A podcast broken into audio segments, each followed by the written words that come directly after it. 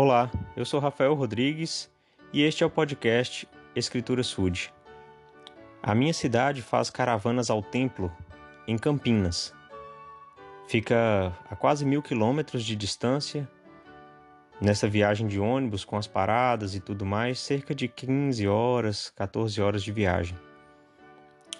Em breve teremos um templo em Belo Horizonte, a capital do nosso estado, e aí as viagens passarão a ser bem mais curtas, são somente 420 quilômetros e isso vai melhorar em muito a nossa frequência ao templo. Algumas pessoas moram bem próximas ao templo, outras moram muito mais longe do que eu, mas frequentar o templo tem que ser algo que faça parte da vida dos membros da igreja. E a história que vou contar hoje fala sobre isso.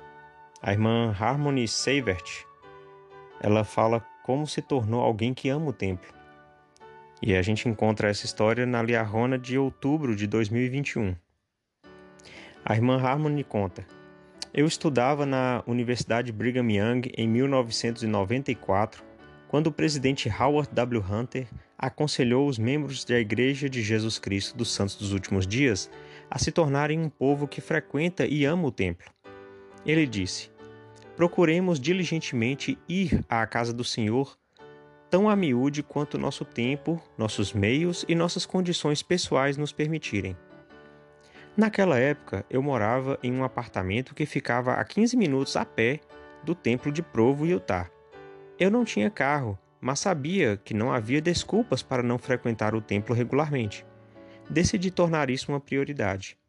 Organizei meu horário de aulas de modo a ficar com a sexta-feira livre. Então, comprometi-me a torná-la meu dia do templo. Todas as sextas-feiras naquele semestre, debaixo de sol ou de chuva, caminhei até o templo às 7h30 da manhã para fazer batismos vicários. Se eu precisasse terminar um trabalho ou projeto grande, primeiramente ia ao templo e depois dedicava o restante, restante do dia para as atividades da faculdade.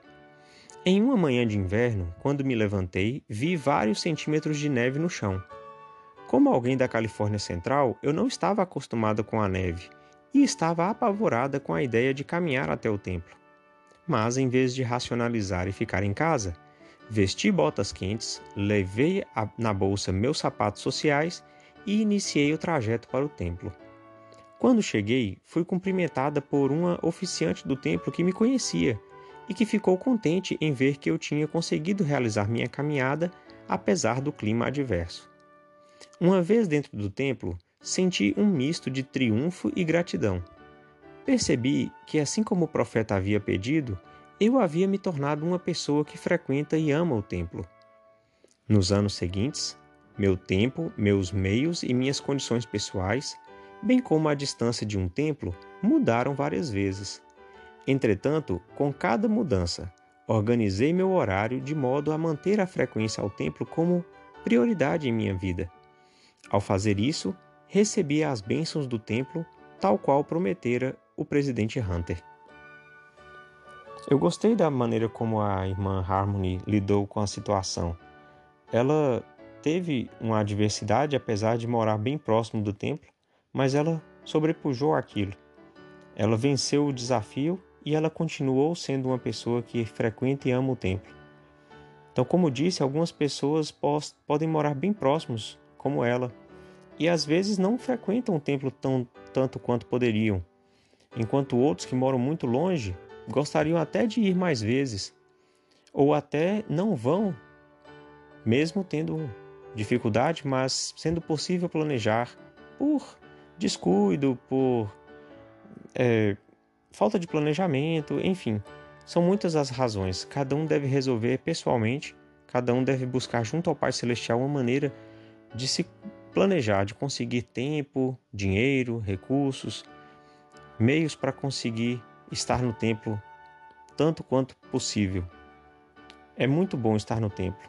Quem já, já teve a oportunidade de entrar na casa do Senhor e de fazer ordenanças lá, sejam próprias, sejam em favor dos nossos antepassados, sabe como é especial estar lá.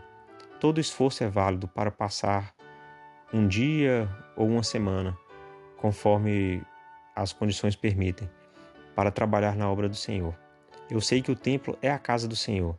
Sei que lá nós podemos nos aproximar mais do Senhor do que em qualquer outro lugar. E que frequentar o templo, se esforçar, traz recompensas grandiosas. Em nome de Jesus Cristo. Amém.